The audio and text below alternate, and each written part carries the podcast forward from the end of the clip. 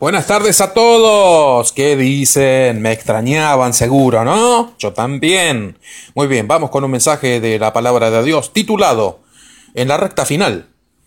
¿Cómo se titula el mensaje? En la recta final. Así de simple, pero también podría titularse La última vuelta, El último round, Mi último invierno. Este podría ser el último año de mi vida. Y algunos títulos similares también. Vamos a ver cuál es el pasaje para leer hoy Josué capítulo 14, versículos 6 al 15. Entonces los hijos de Judá vinieron a Josué en Gilgal, y Caleb, hijo de Jefones Ceneseo, le dijo, Tú sabes lo que el Señor dijo a Moisés, hombre de Dios, acerca de ti y de mí en Cades Barnea. Yo tenía cuarenta años cuando Moisés, siervo del Señor, me envió de Cades Barnea a reconocer la tierra, y le informé como yo lo sentía en mi corazón. Sin embargo, mis hermanos que subieron conmigo quisieron atemorizar al corazón del pueblo. Pero yo seguí plenamente al Señor mi Dios. Aquel día Moisés juró diciendo ciertamente la tierra que ha pisado tu pie será herencia tuya y de tus hijos para siempre, porque has seguido plenamente al Señor mi Dios.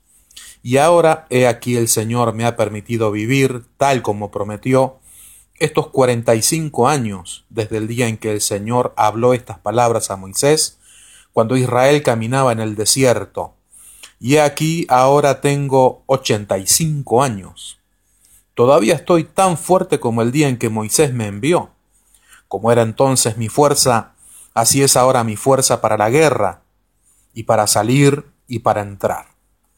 Ahora pues, dame esta región montañosa de la cual el Señor habló aquel día, porque tú oíste aquel día que allí había anaseos, con grandes ciudades fortificadas.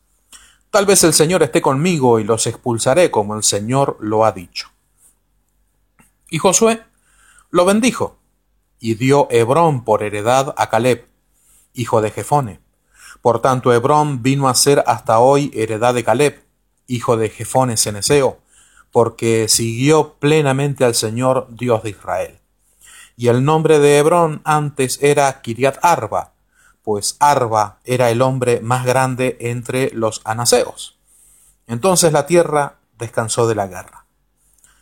Hace poco tiempo estuvimos viendo un mensaje sobre la historia de Caleb usando los mismos versículos que leímos recién.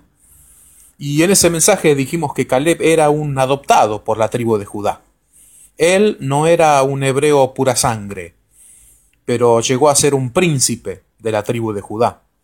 No siendo un pura sangre, logró meterse en la historia de Israel y un heredero de las promesas de Dios. Seguramente a fuerza de coraje y valentía peleando las batallas de Dios, pero todo comenzó siendo un extranjero adoptado por una de las tribus de Israel.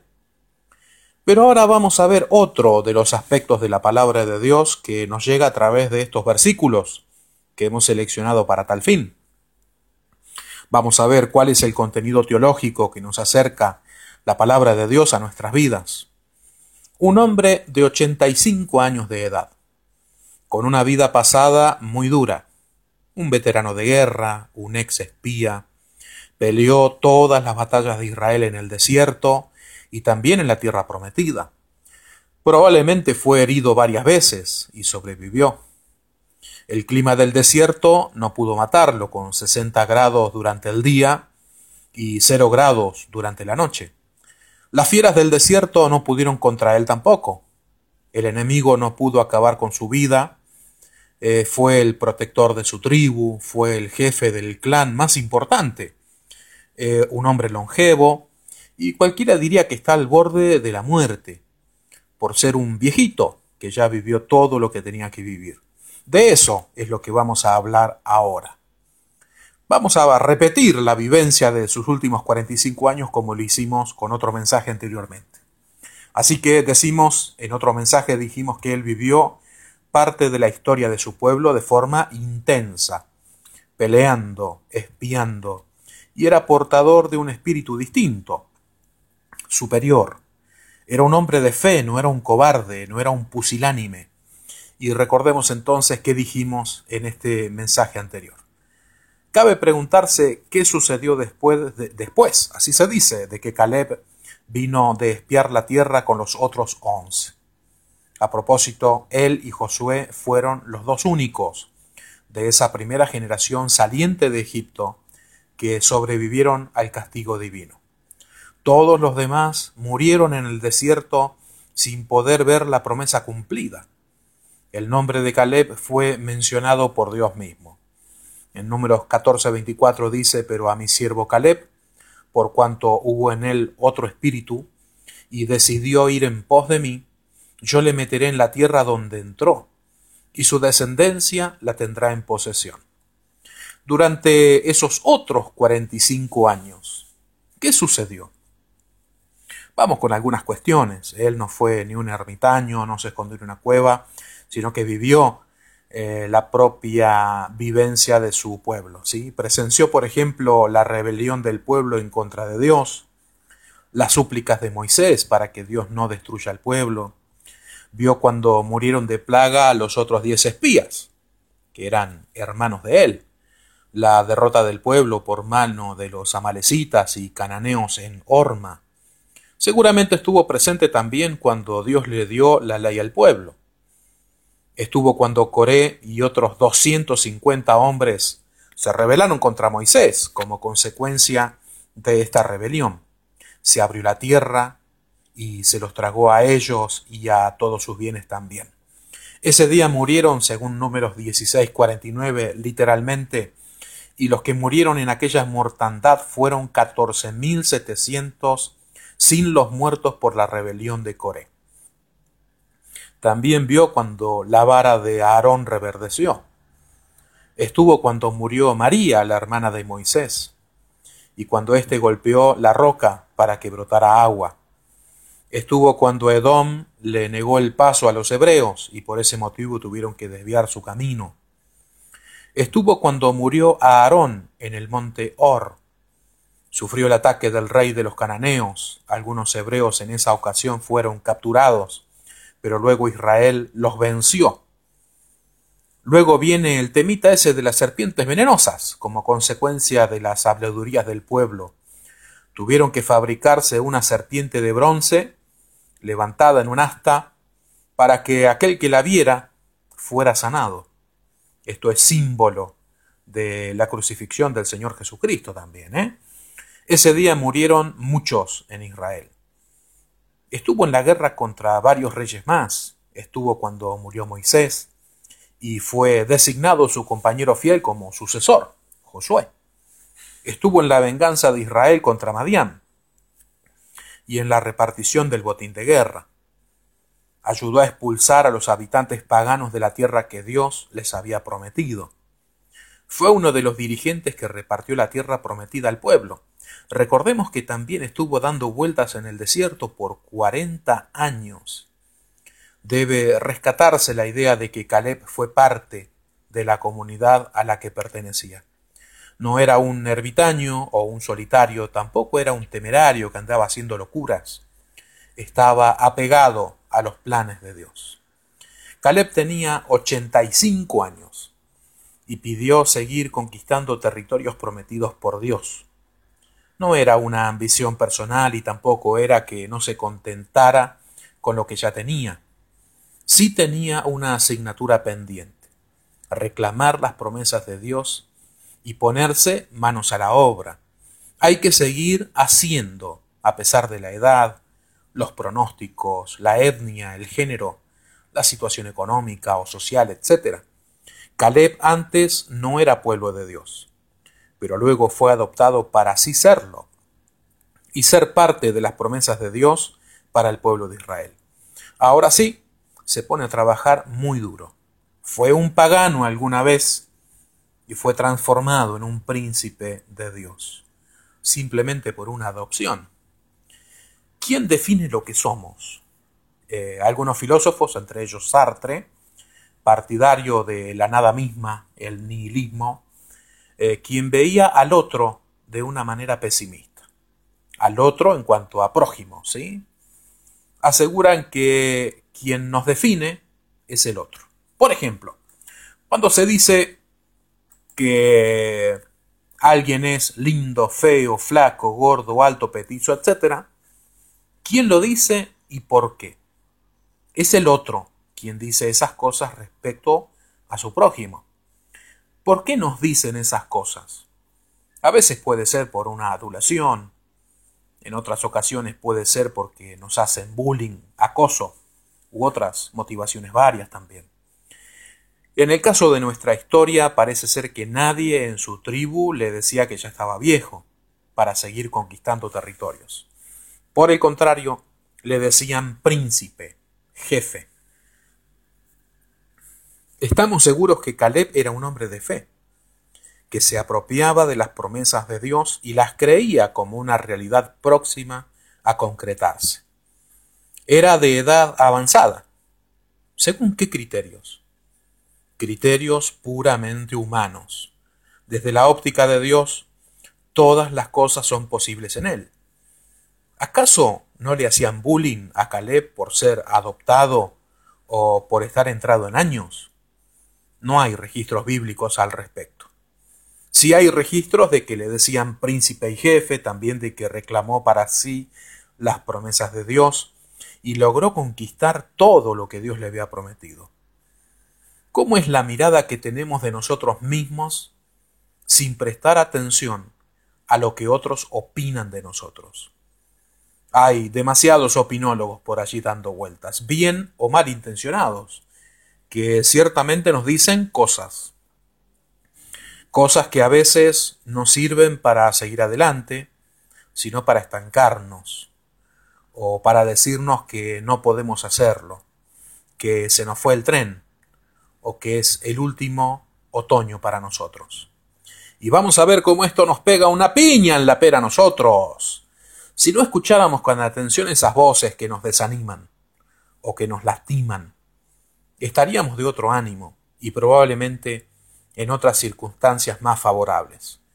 Pero enfoquémonos en el aquí y ahora. Tenemos cierta edad. No negamos los 85 años de Caleb y tampoco podemos negar todas sus conquistas por la fe en Dios y en las promesas de aquel que era el Dios de los ejércitos, eh, Dios nuestro estandarte, el pastor, ¿sí? Y para Caleb el tema que podría haberlo limitado para seguir obteniendo promesas de Dios podría haber sido su edad.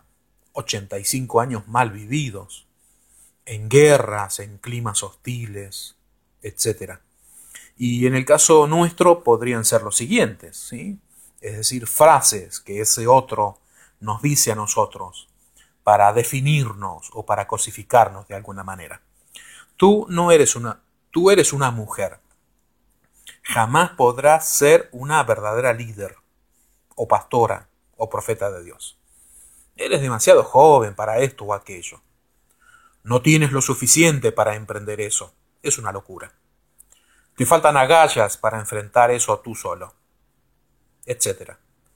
¿Quién es o quiénes son los voceros que se encargan de decir estas tonterías? Muchos de ellos son personas.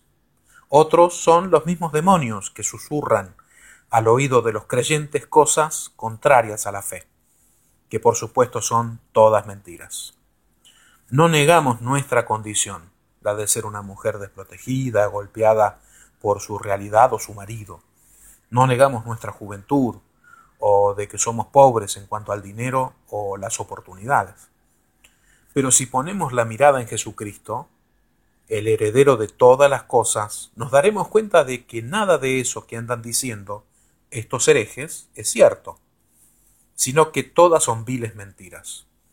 Con cierta edad, en Dios se pueden lograr cosas que fueron prometidas por alguien que nunca miente.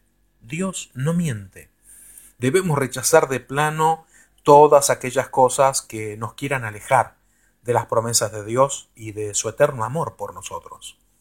Miremos hacia adentro de nuestras propias vidas y coloquemos en nuestro corazón las palabras de Dios. En 2 de Corintios 4.16 dice, por tanto, no nos desanimamos. Al contrario, aunque por fuera nos vamos desgastando, por dentro nos vamos renovando día tras día. Y cerramos diciendo entonces, si no prestáramos atención a las voces que son contrarias a la fe, a Dios, a la conquista de las promesas que tienen que ver con el reino de Dios, ¿dónde estaríamos? ¿Qué cosas habríamos logrado? Probablemente seríamos pastores, maestros, profetas, apóstoles o evangelistas. Es probable que hubiéramos plantado varias iglesias en diferentes partes del mundo, o fundado escuelas, hospitales, etc. Probablemente estaríamos obrando milagros de la mano de Dios, o seríamos mensajeros de paz y seguiríamos conquistando imposibles. Las abuelas, abuelos o bisabuelos y bisabuelas no solamente deberían dedicarse a hacer lo que otros determinan para las personas de cierta edad, deberían vivir las promesas de Dios con esperanza. ¿Qué opina Dios acerca de nosotros? Porque ya vimos lo que la gente opina, que somos grandes, que no podemos, que nos faltan cosas, pero ¿qué es lo que opina Dios acerca de nosotros mismos? ¿Que somos muy viejos o muy jóvenes? que por ser mujer no se puede liderar una comunidad cristiana, que no tenemos una imagen apropiada de estilo para estar frente a un público. No. Lo que Dios dice de nosotros es que somos amados, redimidos, rescatados por amor, que somos sus hijos, que nos adoptó por amor y nos considera como hijos propios, herederos de sus promesas. Y espera de nosotros una mínima respuesta, para hacer la obra que le corresponde a la Iglesia como misión encomendada por Dios mismo.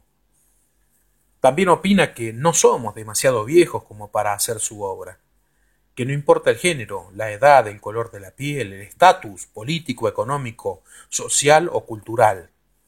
Él piensa que podemos hacerlo. Hay que hacerlo acorde a su voluntad, con obediencia y con amor también. Somos amados, preciosos hijos del amado, herederos de sus promesas, esperando la consumación de todas las cosas. Jesús fue a preparar morada para nosotros en el cielo. Y por cada cosa que hacemos para Dios y para nuestros prójimos, es, todo esto tiene una repercusión eterna. Con estas cosas estamos haciendo tesoros en el cielo. Dejemos de oír y de prestar atención a esos otros que nos definen, que nos cosifican. Eh, no somos una cosa, somos alguien. Alguien diseñado por Dios para hacer cosas grandes todos los días de nuestra existencia, aquí en la tierra mientras estamos de paso y también en la vida que vendrá. En un ratito seguimos con otro mensaje de la palabra de Dios